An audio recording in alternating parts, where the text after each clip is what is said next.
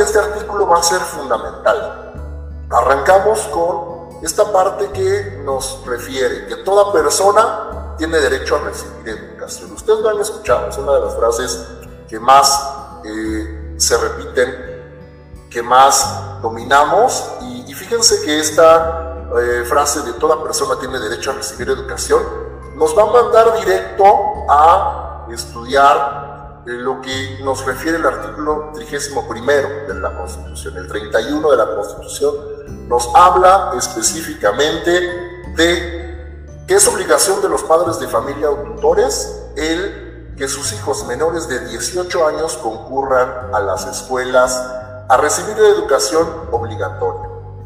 Pero no nada más se va a quedar hasta ahí, no nada más va a ser el que manden a sus hijos menores de 18 años a las escuelas sino que están dándole la obligación precisamente de revisar su progreso, su desempeño, estar al tanto de este proceso educativo. Entonces no lo vamos a perder de vista porque con esta frase revisamos dos, dos apartados. Estamos estudiando el artículo tercero y estamos viendo artículo trigésimo primero de la Constitución. Entonces, ¿de qué me habla? De la obligación de que manden a los pupilos o tutorados menores de 18 años a recibir educación. Y yo les pregunto, ¿por qué de los 0 a los 18 años y nos habla de la educación obligatoria? Primera pregunta sería, a ver, acuérdense, ¿cuáles son los niveles que integran la educación obligatoria? Sería la primera pregunta que por ahí les podría tener. Nos vamos de lleno a la siguiente parte. Ya les preguntaba por ahí cuáles eran los, los niveles que integran la educación obligatoria. Porque a veces los confundimos precisamente. Aquí se los dejo. Educación básica y educación obligatoria. El comparativo, ¿eh? Por un lado, la educación básica la van a integrar nivel inicial, preescolar, primaria y secundaria. Ojo con esto, porque la educación inicial a partir de esta reforma al artículo tercero que vivimos hace no mucho, sobre esta reforma al artículo tercero se incluye la educación inicial. Y por otra parte, tenemos la educación obligatoria que va del inicial a la media superior. Por ahí se nos estaba pasando en algunos comentarios la educación inicial, pero no hay que perderla de vista. Es inicial, preescolar, primaria, secundaria y media superior, educación obligatoria. Y este mismo artículo tercero me va a referir que la educación superior también va a ser en algunos casos obligatoria, pero va a depender mucho de las condiciones que establezca el Estado. Entonces, nos vamos a recapitular. Punto importante del artículo tercero. Definición de educación básica y educación obligatoria, los niveles. El nuevo en la educación básica va a ser el nivel inicial y la, obligatoria nos va a avanzar hasta medio superior. Una vez que hemos hablado sobre esto, nos vamos a el siguiente punto que nos refiere a la educación que se va a impartir dentro de, eh, del sistema educativo nacional, dentro de nuestro país. Nos dice, va a estar eh, dirigida y va a basarse en el respeto a la dignidad de las personas. Entonces, fíjense aquí, de, lo anterior nos dice, inicial ya siempre, sí, hay que acordarnos de la educación inicial como parte de esta nueva eh, reforma al artículo tercero. Pero bueno, retomando esta parte de la educación que se imparte en el país, respeta la dignidad de las personas y tiene un enfoque de derechos donde vuelve a los sujetos promotores de este derecho a la educación y habla de una igualdad sustantiva, que es precisamente el hacer eh, extensivo para todos aquellos individuos que requieran este, este ejercicio de educación que esté ahí al alcance de todos. Sin importar condiciones, sin importar eh, el origen, sin importar la cultura. Estar este principio de la igualdad sustantiva ahí vigente. Nos habla de el desarrollo de todas las facultades del ser humano. Pensé que que eh, buscamos todos aquellos que están dentro del sistema educativo nacional el amor a la patria, el que reconozcan su historia, el que la aprecien, el que eh,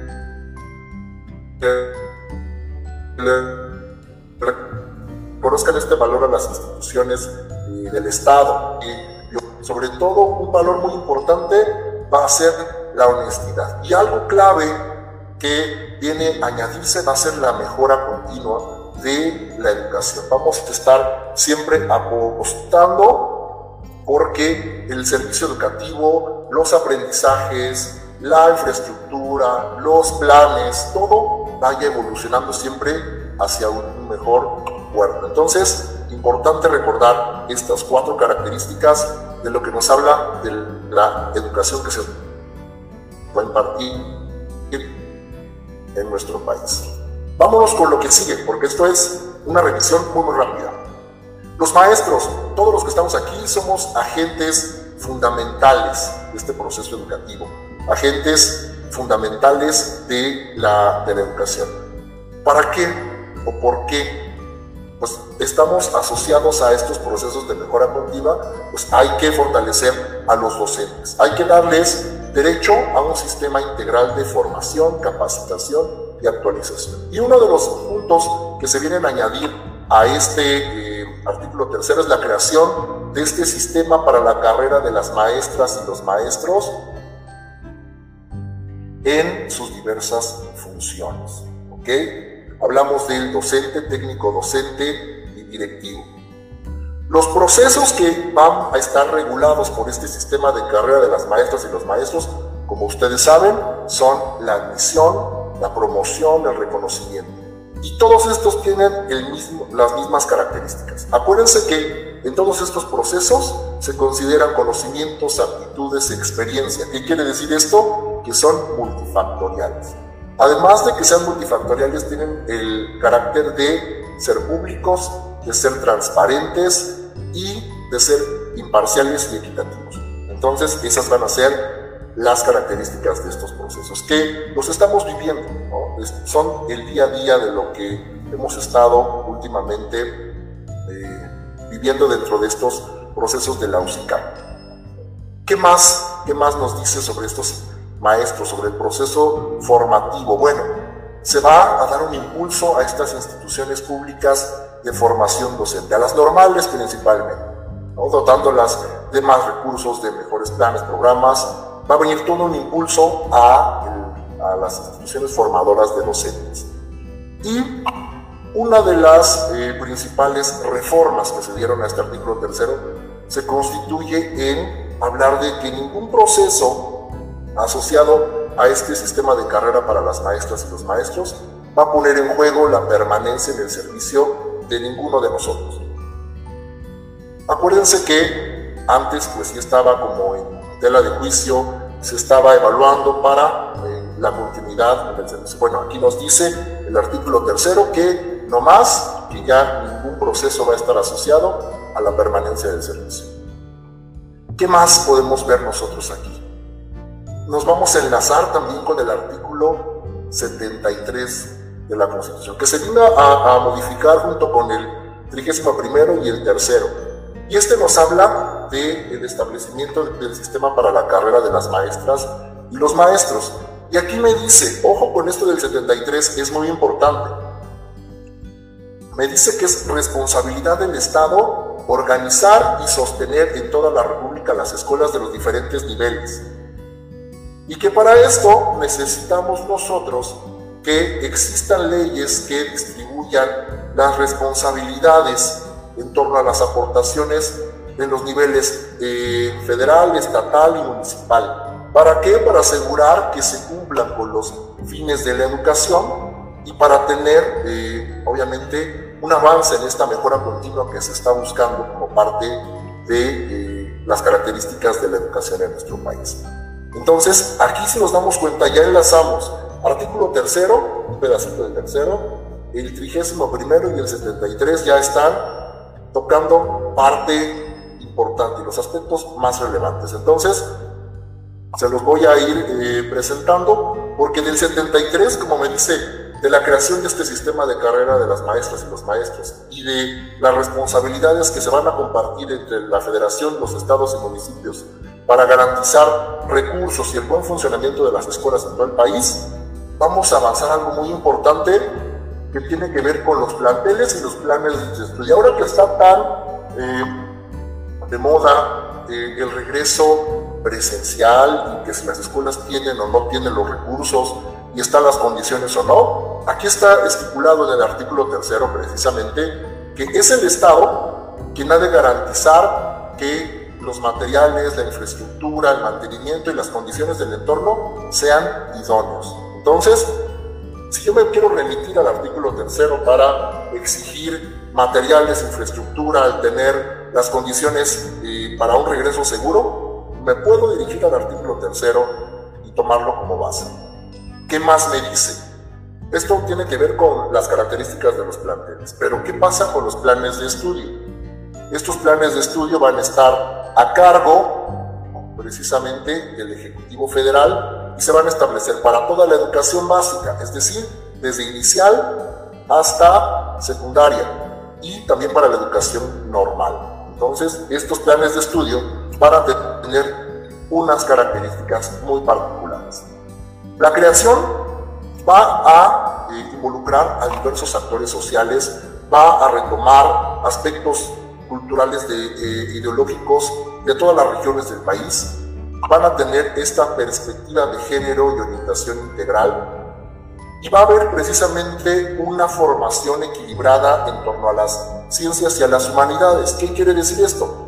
Por un lado, podemos aprender nosotros sobre historia, filosofía, cómo podemos aprender de las ciencias, podemos aprender de física, de la tecnología, podemos aprender también de la lectoescritura, que es una de las eh, aportaciones eh, y la literacidad que, que vienen con esta reforma del artículo tercero.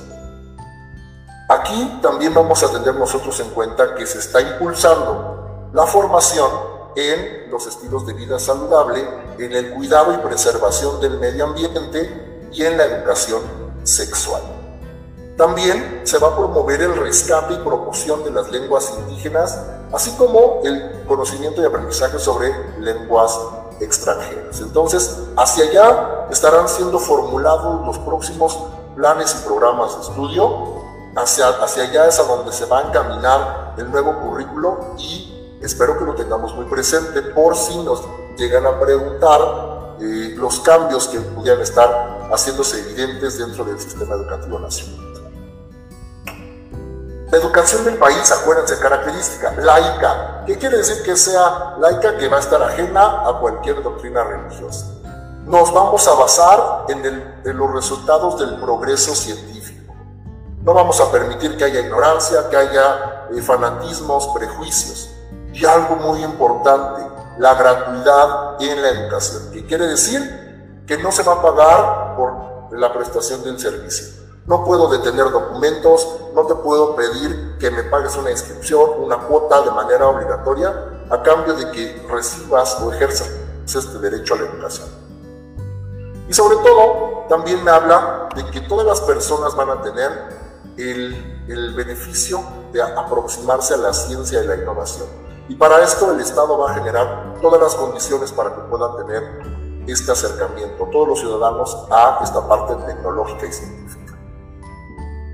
Llegamos a la, parte clave del artículo tercero, donde nos habla de los criterios de la educación en nuestro país. Estos sí, estudienselos a detalle, estos sí vamos a analizarlos a profundidad y a estos van a merecer una segunda parte, porque de aquí nos vamos a enlazar con la Ley General de Educación. Característica número uno, criterio de la educación democrática. Buscamos el mejoramiento económico, social y cultural del pueblo. Característica nacional. ¿Qué quiere decir esto? Vamos a atender a la, a la comprensión de nuestros problemas. Y a partir de estos problemas vamos a plantear soluciones a través de la educación. Vamos a defender nuestra economía, vamos a defender nuestra independencia política y vamos a enriquecer y acrecentar nuestra cultura. Importantísimo esta parte de que sea equitativo, que quiere decir que vamos a combatir las desigualdades. ¿Qué es combatir las desigualdades? darle apoyos, darle incentivos a aquellos que más lo necesitan para que puedan estar dentro del sistema educativo. Vamos a combatir las desigualdades.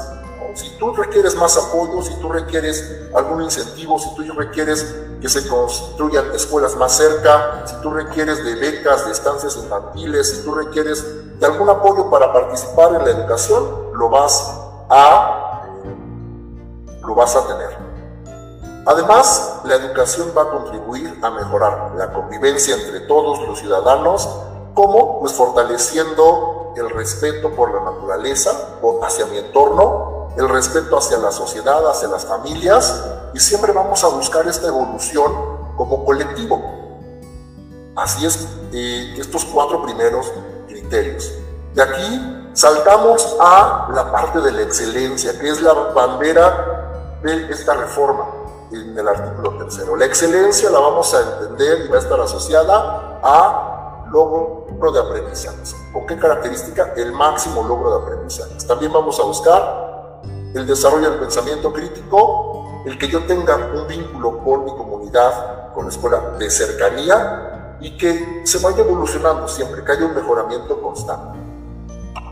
El siguiente punto, que es el carácter intercultural, es el que me va a ayudar a mí a que exista una convivencia armónica entre todos y que respetemos nuestras diferencias y que entendamos que todos tenemos los mismos derechos y promovamos una inclusión social. Este concepto de interculturalidad lo vamos a revisar específicamente en live de También hablamos de inclusión, el carácter inclusivo de la educación. En el artículo tercero ya nos habla de realizar ajustes razonables, ya nos habla de considerar las capacidades, las circunstancias y las necesidades que pueden estar teniendo nuestros educandos. Y precisamente a través de los ajustes razonables realizar todo lo que tengamos que llevar a cabo para que puedan participar, para que puedan estar inscritos en las escuelas, para que puedan permanecer, que no deserten, que puedan aprender y que puedan tener también una inclusión social. A través de esta característica inclusiva de la educación de nuestro país, buscamos nosotros combatir las barreras para el aprendizaje y la participación que están dejando a muchos estudiantes afuera. Entonces, este criterio de la educación va a ser muy importante y vamos a abordarlo a detalle en unas sesiones más. Finalmente, el criterio integral nos dice, vamos a desarrollar todas las capacidades, tanto cognitivas, socioemocionales y físicas.